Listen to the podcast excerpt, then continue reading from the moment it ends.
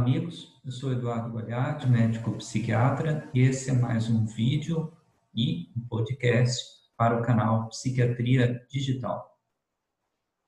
Hoje eu vou falar com vocês sobre um modelo de ficha que eu desenvolvi de apresentação do paciente antes da realização de uma teleconsulta.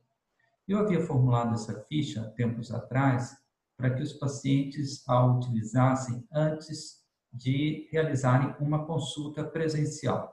Mas, agora, com o advento da teleconsulta no Brasil, eu resolvi fazer algumas adaptações nessa ficha, incluir alguns quesitos, como vocês vão ver, e ela, então, é uma proposta de uma ficha de apresentação da pessoa antes da realização da teleconsulta. É, esse modelo de ficha de apresentação prévia à realização da teleconsulta é algo que vem sendo sugerido, recomendado pelos principais especialistas, consultores de telemedicina no país. É, eles colocam que esse tipo de ficha traz algumas informações importantes, pode ajudar o médico a abreviar o seu tempo de investigação, porque algumas questões já podem ser informadas, já podem ser respondidas através desse tipo de ficha, e daí o tempo para a realização da teleconsulta fica otimizado. Né? De qualquer modo, é, na medicina americana, a gente sabe que esse tipo de ficha de apresentação, com algumas é, informações prévias à consulta, isso já é uma coisa há muito tempo que é usado pelos médicos norte-americanos. E entre nós, não, isso nunca vingou muito, com exceção de, é, de algumas clínicas, de alguns anos para cá, que sim adotaram esse tipo de procedimento, mas, em geral, não é o tipo da coisa que a gente vê é, por aí. Mas, com a questão da telemedicina, das teleconsultas, eu acho que essas fichas passam ou voltam a ser muito importantes, muito interessantes. Então vamos ver, eu vou compartilhar com vocês é, nesse vídeo e nesse áudio é, os tópicos que eu desenvolvi nessa ficha e vou explicar cada um deles por que, que eu desenvolvi, por que, que eles estão ali colocados. Em primeiro lugar que aparece na ficha, obviamente, é um e-mail do paciente, o nome, né, para que ele complete. Aqui vem o terceiro ponto, é o telefone de contato em caso de emergência. Vários autores é, de telemedicina, especialistas no assunto, recomendam que é, o médico tenha alguma forma de entrar em contato com alguma pessoa de contato deste paciente que está realizando a teleconsulta. Caso ocorra alguma emergência, é muito importante que o médico possa fazer esse contato com o familiar, com o cônjuge, com um amigo deste paciente. Isso é uma coisa realmente muito importante, principalmente se a teleconsulta for realizada ou se os acompanhamentos à distância forem realizados com o paciente falando com o médico a partir da sua própria casa e não a partir de uma clínica especializada. Se o paciente estiver falando de casa, a gente pode imaginar várias situações que podem ocorrer. O paciente, por exemplo, pode estar num quadro depressivo acentuadíssimo, com risco de suicídio, ele pode estar sozinho em casa, ele pode estar formulando ideias de suicídio, ou ele pode estar apresentando uma agudização de suas alucinações auditivas ou visuais. Portanto, é, não é muito difícil a gente imaginar uma série de situações complicadas que o paciente pode estar apresentando a partir de casa, num contato com o seu médico por teleconsulta. A coisa muda muito de figura se o paciente estiver numa clínica. Vamos imaginar que o paciente, para entrar em contato com o seu psiquiatra, por exemplo, ele mora numa pequena cidade do interior do país, ele se dirige então a uma clínica, a uma unidade de saúde pública ou a uma clínica particular. A partir deste local, ele, com o auxílio de uma enfermeira, com auxílio de um médico não especialista, de um médico da atenção básica ou de um colega de outra especialidade, não psiquiatra, a partir desse local, o paciente realiza a teleconsulta, entra em videoconferência com o médico psiquiatra. Podemos imaginar que aí, nesse caso, qualquer situação de urgência que se manifeste, qualquer intercorrência, qualquer problema que esse paciente apresente, vai ficar muito menor, muito menos grave, porque esse paciente contará com algum tipo de assistência, com algum tipo de ajuda da equipe que está ali presente, auxiliando, assessorando a realização dessa teleconsulta. Por exemplo, a consulta pode ser encerrada e, em seguida, o médico psiquiatra pode fazer o contato, pode é, continuar a teleconsulta conversando com algum membro da equipe de saúde ou com um colega de outra especialidade, como eu já falei, passando as orientações, orientando sobre a medicação do paciente, quais são os procedimentos que devem ser adotados, por exemplo, uma internação, um encaminhamento para uma consulta presencial, etc. Portanto, essa questão de perguntarmos ao paciente, pedirmos ao paciente para que ele informe um contato de emergência é muito interessante, muito importante e eu acho que ela deve constar de uma ficha de apresentação a uma teleconsulta e por isso eu a coloquei aqui. Em seguida, a gente pergunta nessa mesma ficha se o paciente já se consultou com o médico psiquiatra anteriormente, sim ou não, são as opções. Quando foi essa última consulta? Ela pode ter sido há um ano, pode ter sido há cinco anos, pode ter sido há um mês. Então, é interessante que a gente tenha esse tipo de informação, a gente nunca viu esse paciente, e isso, esse tipo de pergunta serve para a gente dimensionar como está o acompanhamento ou não está o acompanhamento desse paciente que está nos procurando.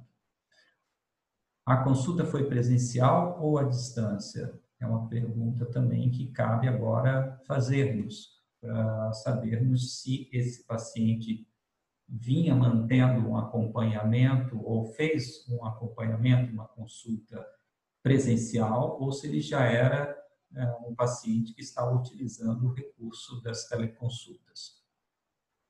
Em seguida, eu pergunto nessa ficha se o paciente já recebeu um diagnóstico e qual foi esse diagnóstico eu peço que ele informe o diagnóstico dado pelo médico psiquiatra. Caso não tenha recebido, ele apenas escreve não.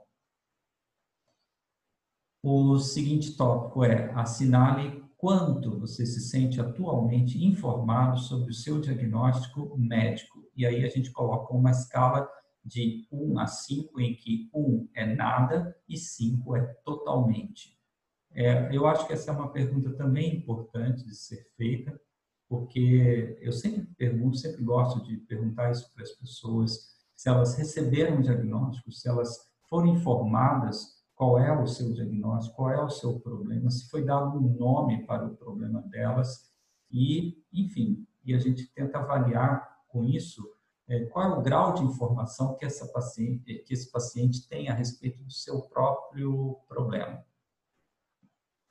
Você foi encaminhado por outro profissional ou está marcando a consulta por conta própria? Aqui é, não é uma pergunta burocrática. Aqui, é, com essa pergunta, eu procuro é, perceber se a pessoa teve ou está tendo a iniciativa de buscar a ajuda profissional, a ajuda médica de um psiquiatra, ou se ela foi simplesmente encaminhada por um outro médico, por um psicólogo, é, o que já pode revelar um certo grau aí de passividade, de indiferença até com relação à realização da consulta.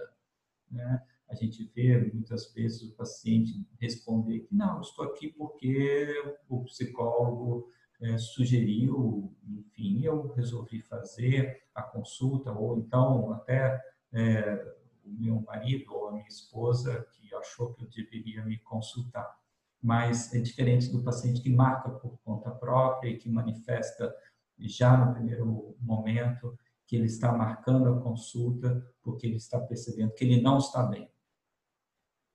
Em sua avaliação, qual é o grau de gravidade de seu problema? Numa escala também linear, de 1 a 5, onde 1 é muito leve e 5 muito grave. Aqui também, com essa pergunta, eu procuro perceber como que a pessoa se avalia, se ela atribui um grau acentuado ao seu problema, se ela está muito preocupada com o seu problema, ou se ela acha que não, é um problema leve, médio, de média gravidade, enfim. Assinale os sintomas que você acha que apresenta. Aqui eu reuni uma série de sintomas é, comuns dos principais quadros psiquiátricos, com nomes comuns, facilmente reconhecíveis pelas pessoas, como tristeza, desânimo, ansiedade, crises de pânico, medo, desconfiança extrema, visões, ouvindo vozes, entre parênteses, alucinações, compras compulsivas, estados de humor oscilantes, ideias de estar sendo perseguido, alegria, animação excessiva, raiva, ideias de suicídio ou outros sintomas. Aqui, como eu falei, eu procurei reunir os principais sintomas dos principais quadros psiquiátricos mais encontrados, mais corriqueiros na clínica. Obviamente, essa lista não, não esgota todas as possibilidades de sintomas psiquiátricos, é claro que não, mas pelo menos ela já me informa se o paciente parece ser portador de um quadro depressivo, por exemplo, ou de um quadro psicótico, ou de um quadro bipolar. Em seguida, o próximo ponto é: se você já tiver passado por tratamento, saberia informar que medicamentos psiquiátricos foram usados? Informe os nomes comerciais ou genéricos. Aqui, então, um espaço para que o paciente digite, escreva uma resposta longa, como a gente fala, é, onde ele vai, enfim, relatar quais os medicamentos que ele já usou, ou pelo menos os medicamentos que ele se lembra de ter usado. Como você classificaria o seu grau de aceitação para fazer um tratamento à base de medicamentos psiquiátricos? É, uma nova tabela linear onde um é não aceito a ideia e cinco é aceito totalmente a ideia. Por que essa pergunta? Essa pergunta já procura é, perceber qual é o grau provável de adesão deste paciente à ideia, à proposta de um tratamento medicamentoso. Há muitos pacientes que é, concordam em realizar uma consulta com o psiquiatra, tudo bem, até aí eles chegam, mas quando a gente propõe um tratamento medicamentoso, todas as resistências é, se erguem, esse paciente às vezes tem visões é, equivocadas a respeito do que ocorrerá com ele no tratamento medicamentoso, ele vai ficar dopado, vai ficar sedado, vai ficar dependente, enfim, então muitas pessoas é, não aceitam a ideia absolutamente de um tratamento medicamentoso e têm a expectativa apenas de uma conversa, de um tratamento como que psicoterápico por parte do psiquiatra. E outras pessoas já aceitam totalmente a ideia, até estão em busca de um tratamento medicamentoso, pesquisaram antes na internet sobre a possibilidade de um tratamento medicamentoso para o seu problema ou assistiram alguma reportagem na televisão é, sobre o assunto. Então, é bem diferente. Então, eu acho que é interessante também a gente poder perceber previamente à consulta, previamente à teleconsulta, como a gente está destacando aqui, esses aspectos. Próximo ponto é como você classificaria sua capacidade para cuidar da própria medicação.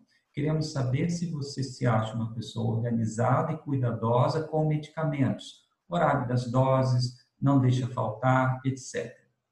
Novamente, uma escala linear, indo de 1, onde 1 é muito ruim, a 5, onde o 5 é muito boa, essa capacidade para cuidar da própria medicação.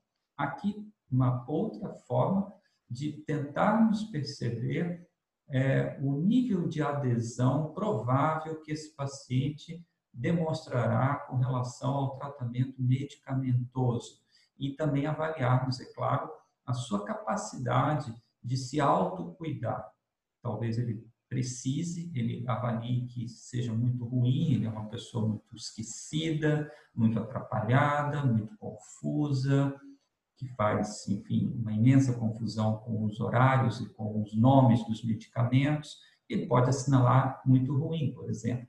Isso já pode nos nortear para uma abordagem onde a gente coloque é, a necessidade de contar com uma pessoa, uma outra pessoa da família auxiliando alguma ajuda além da própria ajuda que o paciente consiga se dar.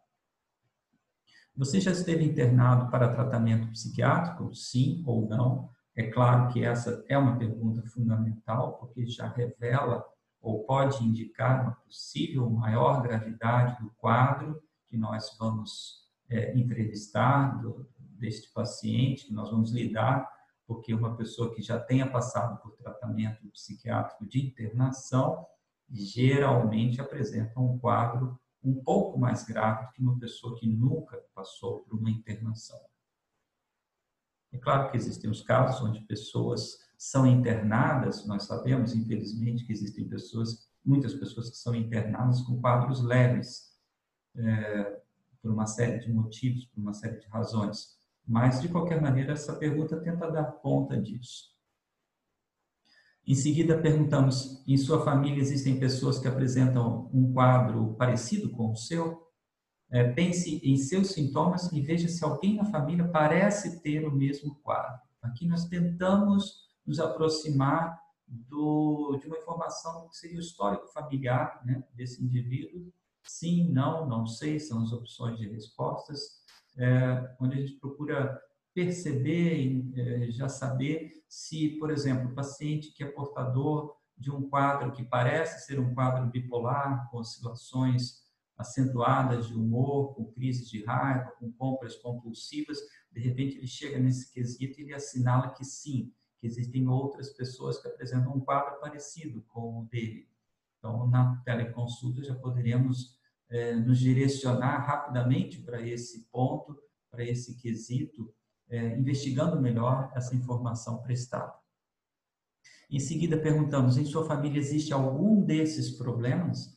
Continuamos aqui numa investigação no histórico familiar. Esta pergunta se refere a familiares próximos e também distantes. Então, eu indago: casos de suicídio são as opções que existem no quesito casos de pessoas que passaram por internação psiquiátrica, obviamente que isso é muito importante, de repente o paciente informar que, enfim, tem familiares que já estiveram internados.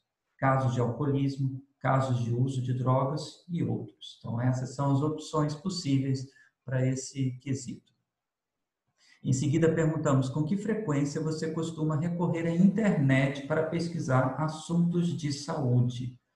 Novamente, uma escala indo de 1 a 5, onde 1 é nunca e 5 é sempre.